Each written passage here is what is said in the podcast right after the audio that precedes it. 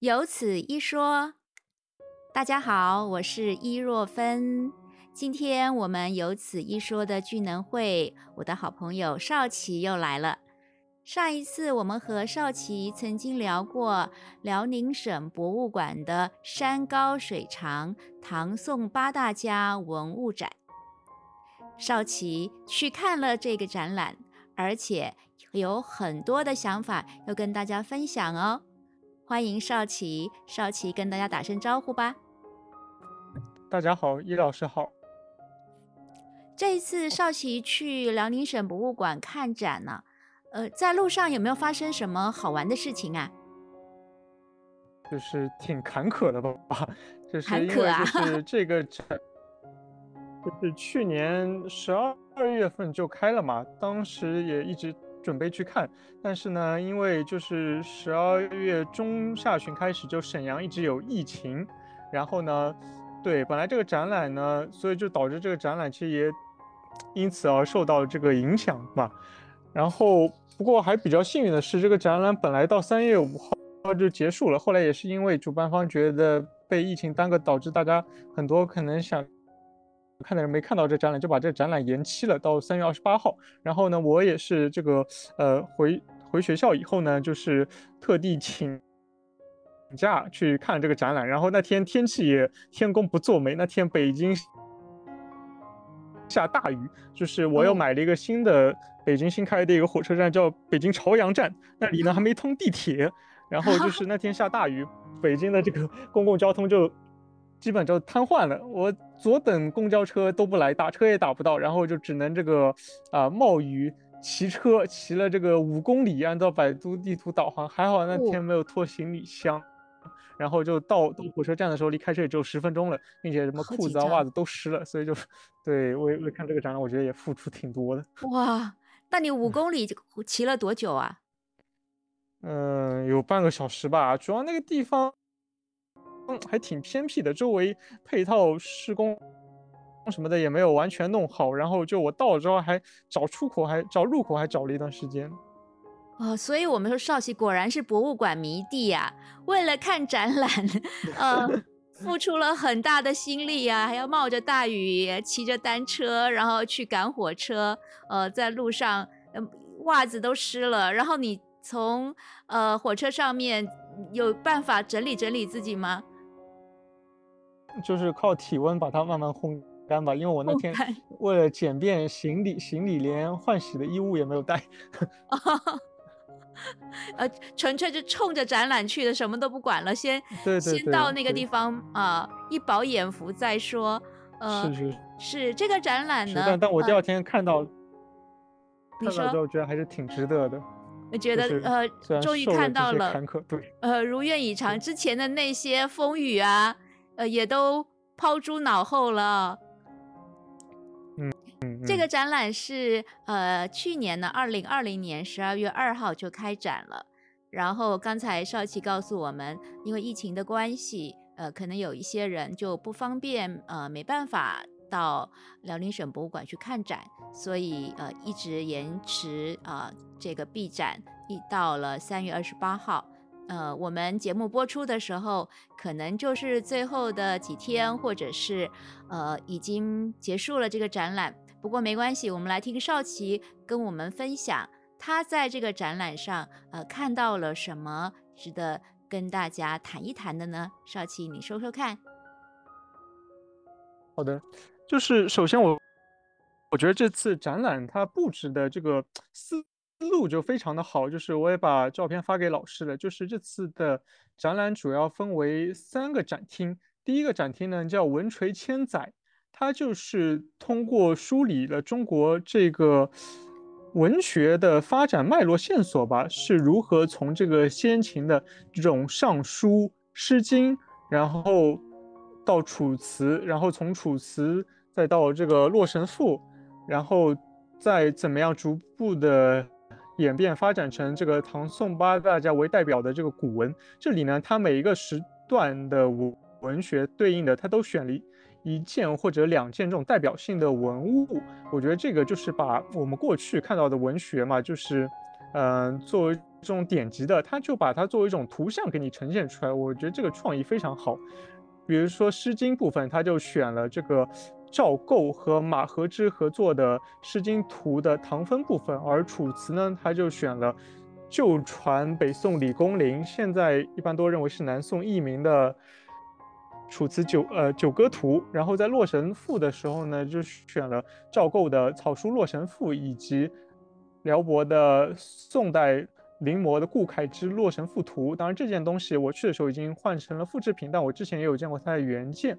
然后呢，《洛神赋》之后，它紧接着就是这个《归去来兮辞》。呃，《归去来兮辞》呢，它展了一卷明代三位、明初三位画家合作的《归去来兮辞图卷》和赵孟俯的《书归去来兮辞》。然后在这个古文部分呢，他就用了比较多的这种呃古籍课本来展示这些呃唐宋八大家他们的古文如何被影响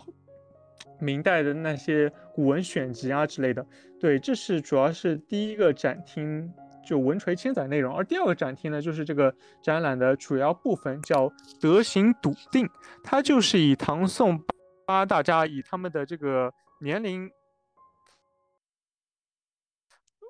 应该是以年龄为顺序吧，就是依次序的介绍了这八个人。开头就是这个韩愈和柳宗元，然后是欧阳修，再然后是苏洵、苏轼、苏辙，呃，再接下来是曾巩，最后是王安石。这里呢，我觉得接下来就是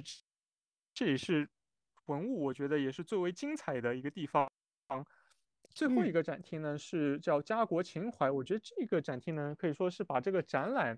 它的寓意和它的境界又升高了一层。就是我们现在说唐宋八大家呢，主要是从这个文学的定义上来说，但是家国情怀这个展厅呢，就把呃唐宋八大家中，比如说像欧阳修，他对于当时这种家谱修订的影响，还有像苏轼，他在杭州地区任官时候治理这个西湖，以及在徐州时候做官时候抗击洪水，这些他们的这个。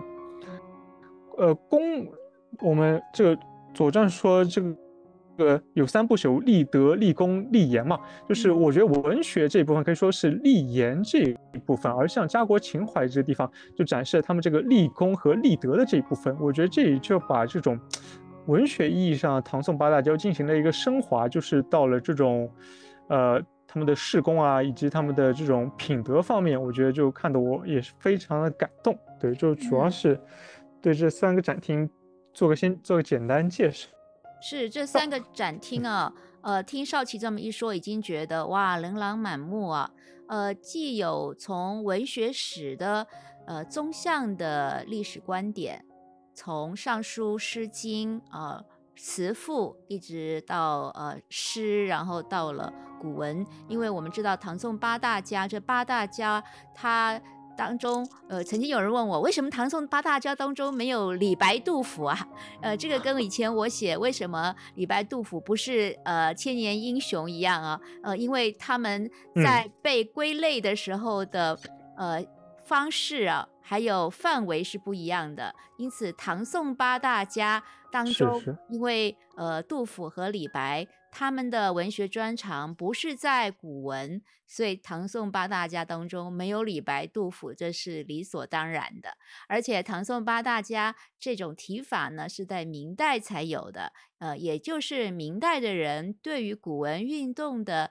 一种整理归纳以及提取，他们认为最具有代表性的八位呃文人，呃，其中两位是唐代的韩愈、杜甫。另外六位是啊宋代的，那宋代当中的半壁江山呢，就是三苏啊，苏洵、苏轼、苏辙。那么这个呃唐宋八大家的展览呢，之前我们聊过，好像印象当中过去国内的展览是没有把这八个人当成呃一个主题呃一起来展览的，是吧？少奇，你有印象吗？过去有这样的所谓的八个。文人一块的展览，应应该是没有。就我觉得这也跟就大陆这种书画策展的理理念变变迁有关。就是我我觉得前两年呢，就是比较早的时候是比较流行那种通识陈列。像当时故宫不是会有这个历代书画展览嘛？然后像现在还有这种上博的它这种书画常设展。然后前两年呢，有种流行是是以那种收藏家为主题，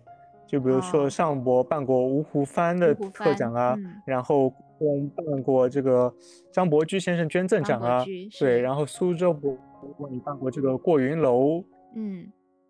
收藏特展，然后我觉得现在这个，嗯，还辽博这个理念挺超前的，就是他们选了这个唐宋八大家，我觉得这个主题非常的好，展览办的也非常精彩，这个应该算算是一个比较创开创风气的一个举动吧，对，以这个文学这几个人物做的，是呃，少奇就从他这个几百次呃，可能呃不同的。博物馆的观展经验，马上就帮我们提取归纳出来。过去，呃，在大陆在策展的时候，啊，一种比较常见的情况就是以艺术史的历史脉络，啊，在布展的时候呢，也经常会，呃，从比如说宋画，然后元、明、清这样子，或者是有一种是主题画的，比如说，呃，山水画特展呐，它全部都是同一种类型。对对对。呃，或者的话，我们之前一起看过丹青宝筏，就是董其昌的呃大展。对对。那么那种情形，也就是也是以一个艺术史的眼光，在这个艺术史的脉络当中挑选一位。特别具有呃代表性的呃艺术上面的成就很高，在历史地位上面呃本身呃成就不但高，而且对于后世的影响也大，甚至呢也有一些呃国际的一些影响力的重要的书法家、绘画家啊，从这个角度去策展。那么呃少奇提到了另外一种阶段，就是也是算是。呃，艺术史，但是已经是属于艺术史的周，算是周边了，就是收藏者啊。因为收藏者他们对于艺术文物的保存，甚至他们的呃题记啊，他们的呃著作啊，甚至他们在呃书写他们怎么样收购到这个作品的时候，当时的一些情况啊，它也是一种文物的历史，收藏的历史。啊，也可以看到，比如说吴湖帆呐、张伯驹先生，他们对于文物的呃热爱以及珍惜，也让我们后来在观展的人呢，能够感同身受，甚至于对他们产生一种敬佩之情。由于他们能够爱惜这些文物，然后把这些文物，甚至比如张伯驹先生还捐赠给国家嘛，呃，把自己的一些。呃，家产呢都换了文物，然后贡献给了国家，这等于是为了呃传承艺术作品啊，留下了呃很珍贵的历史的珍宝。那么呃，这种收藏家的展览呢，也是让我们觉得呃很令人敬佩，然后又耳目一新。但是呃，这一次辽博呢，他又往前推了一步啊。他等于是结合了文学史跟艺术史啊，然后呃，我看到呃少奇之前呃跟我分享的一些材料，我们也知道，我主要是辽博自己，但是我们也看到了呃国家博物馆或者是呃国家图书馆的其他的一些呃所谓的呃友好单位啊，一起也把呃一些他们的收藏品啊来促成这一次的特展呢。呃，所以，我我们首先就是呃，在讲到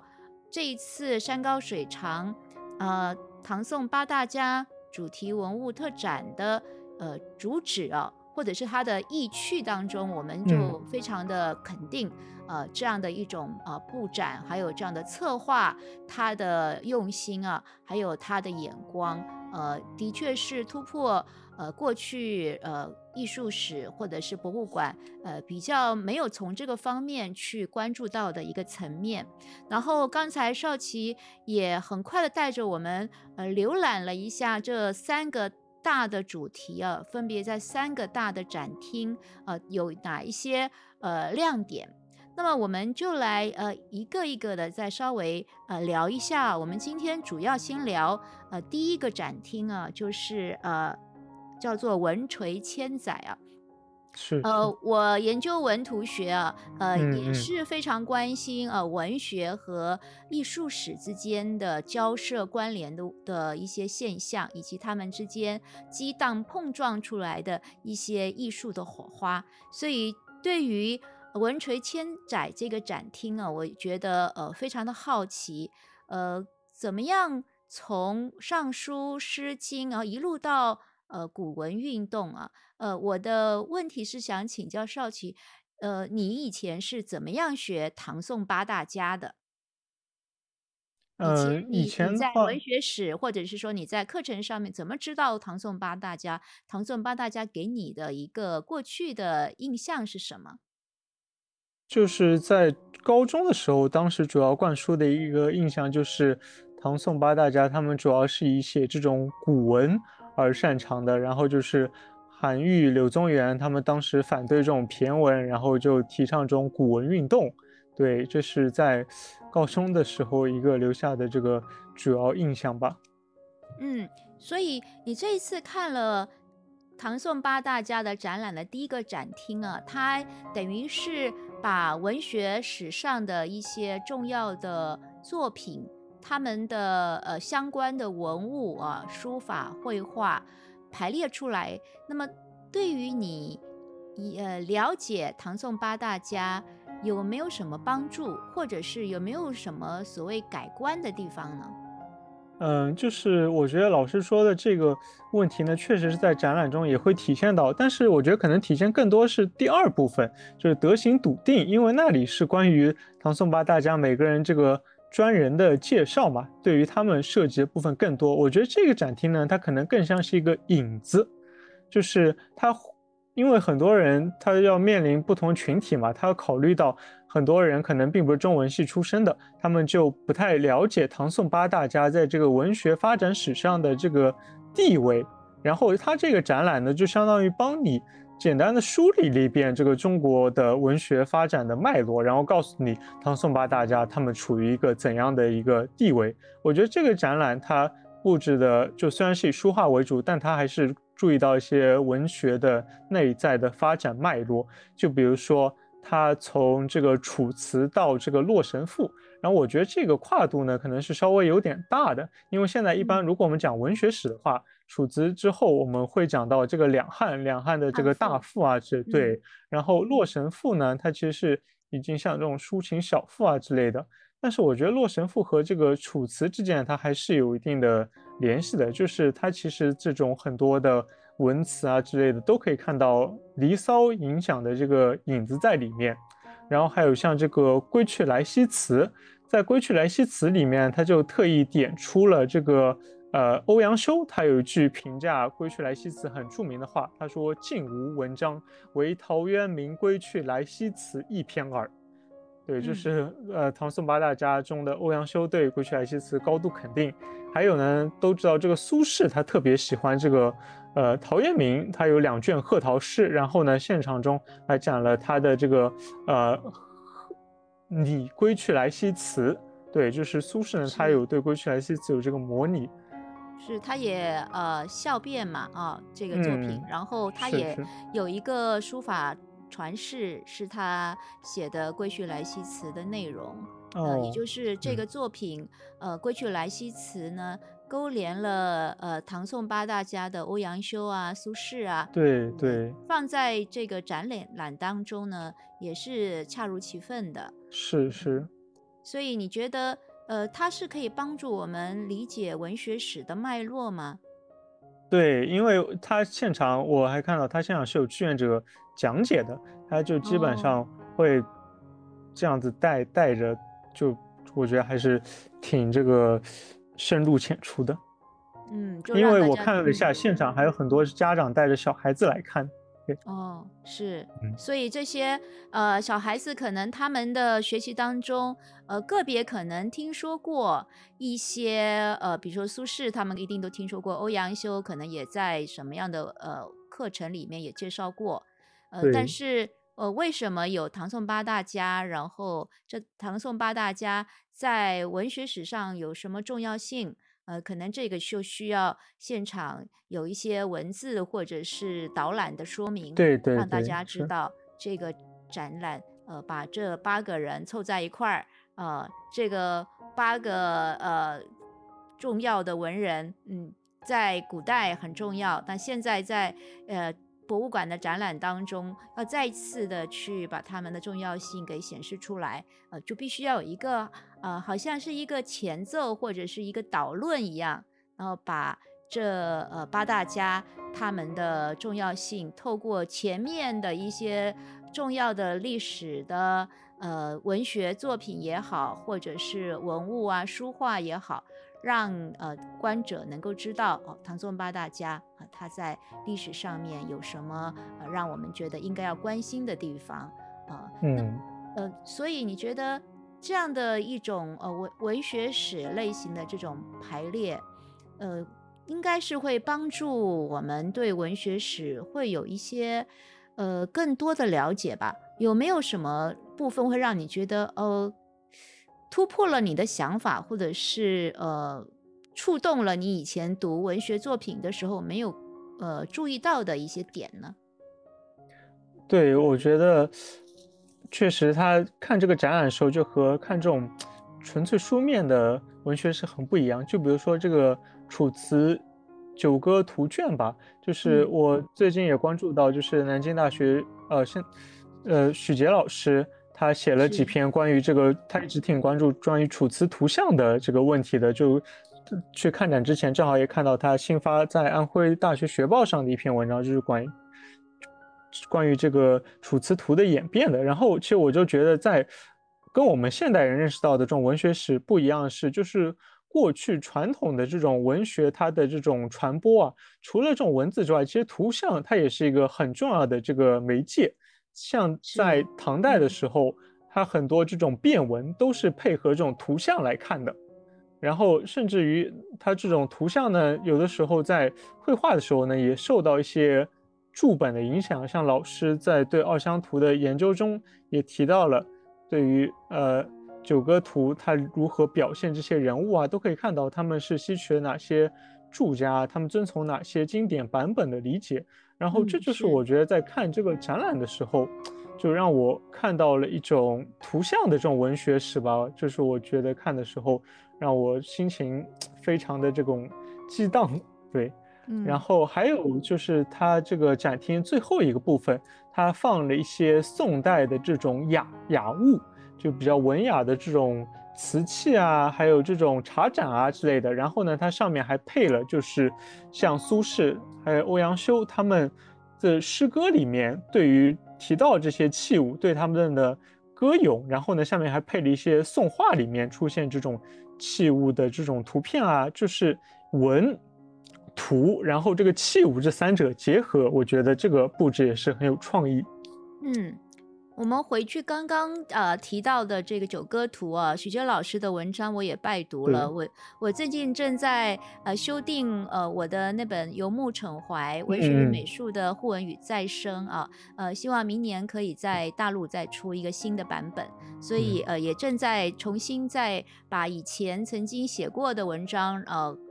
最近这几年来，新呃发表的一些其他学者的文章，包括新的研究的进展，也归纳到我的书里面。呃，我也就重新再去思考了九歌图的图像跟文学之间的关系啊。所以呃，刚刚少奇提到的。嗯，这种九歌图，呃，我们过去可能如果只是从嗯美术史的角度来看呢，比如辽博的这一张呃张沃的啊，或者是呃我之前呃在吉林省博物院看到的另外一个本子，也是写是张沃的啊，呃，对不起，那个辽博的辽。对，辽博的是写李公麟啊，啊，就是呃传李公麟的，呃，我们可以发现他们形式之间啊有一些接近，但是他们有各自的特色，也就是可能呃算是一个宋的摹本，到了元代的时候变成了一种白描人物画啊，他们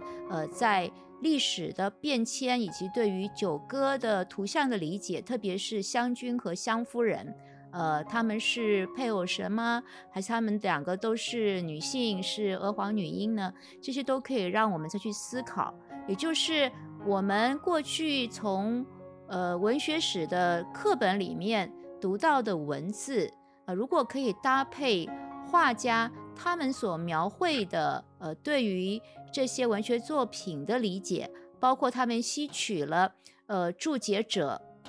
对于这个文学作品的梳理，然后形成了一种图像，啊，这个图像又可以帮助我们去呃知道，比如说呃在张沃或在元代的一种对于九歌的分析，甚至于九歌的顺序啊，还有呃后来呃一些呃题赞的人，他们怎么样去选取他们对于九歌。的歌咏的主题，然后他们对于九歌的呃理解啊，也可以说他们的解读以及他们所欣赏的侧面呢，呃，我觉得这个基本上已经我们可以把楚辞学啊，过去我们呃已经容纳了关于呃楚国的一些文物，那图像的这个部分呢，也可以就放在楚辞学当中，呃，又把文学史的范围扩大。又把它跟美术史交叉的部分呢，给呃凸显出来，甚至独立出来。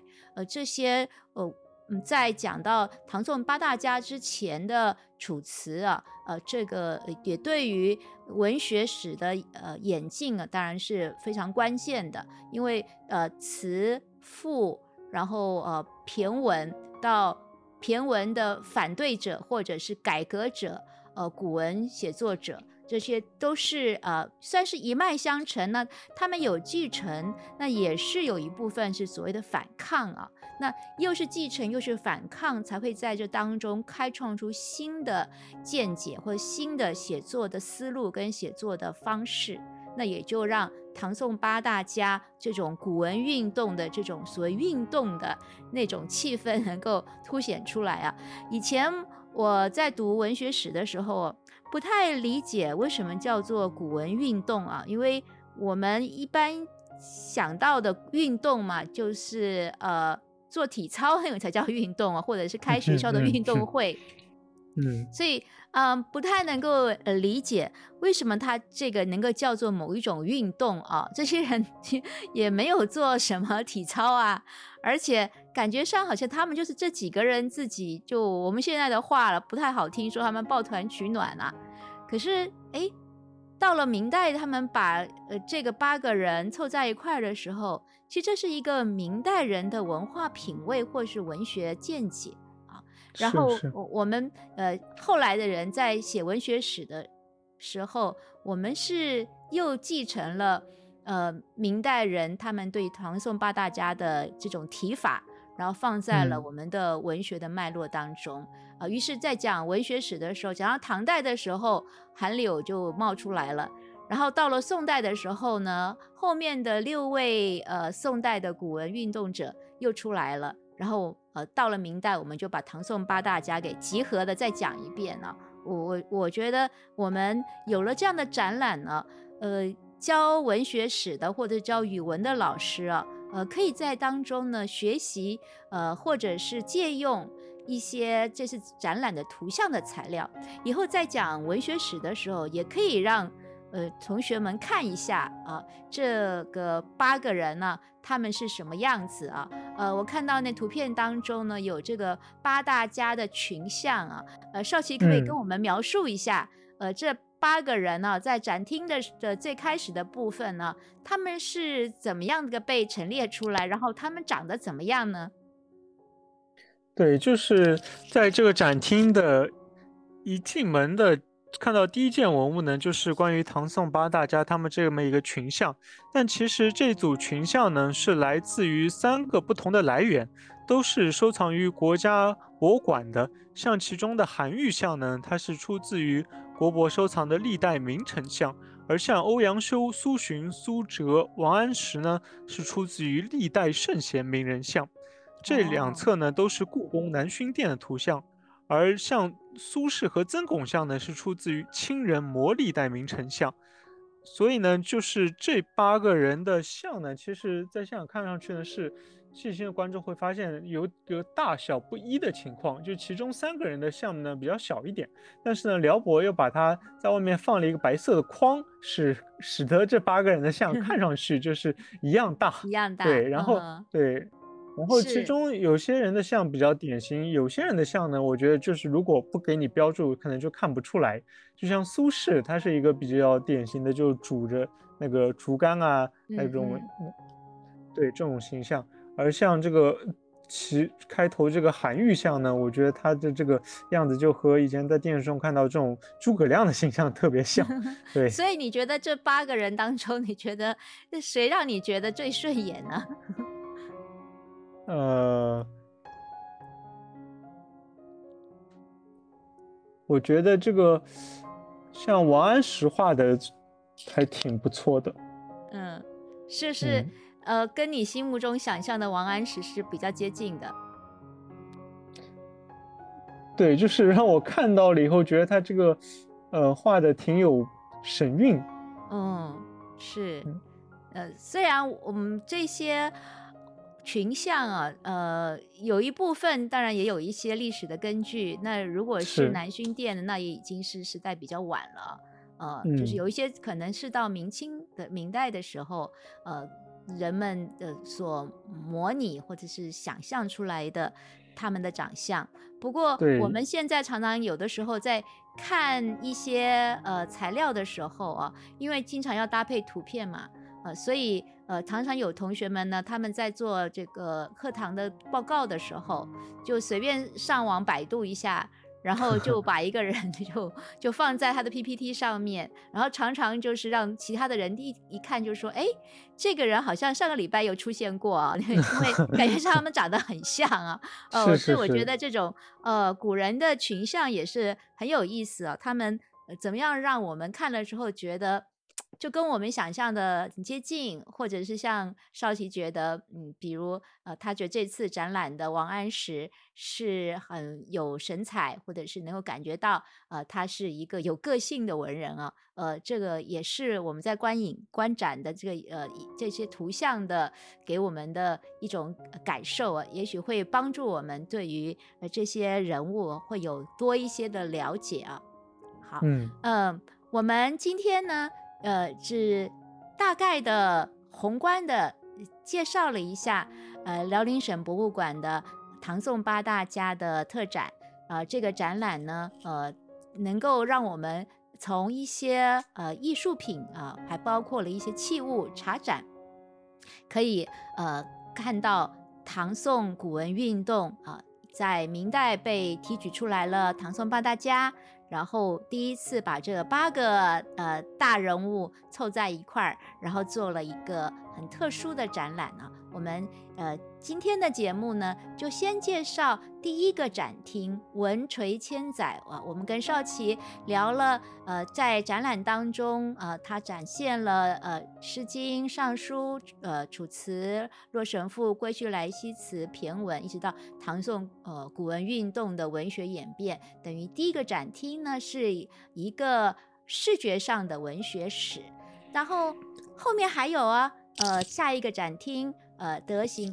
笃定，还有第三个展厅家国情怀，里面又有一些什么样的精彩的内容呢？我们就下一次再跟少奇继续聊吧。呃，今天非常谢谢少奇跟我们介绍唐宋八大家文物展，少奇来跟大家打声招呼吧。大家好，呃，下次我们再聊继续下面的两个展厅，后续更加精彩。谢谢，我们下次再见喽。再见。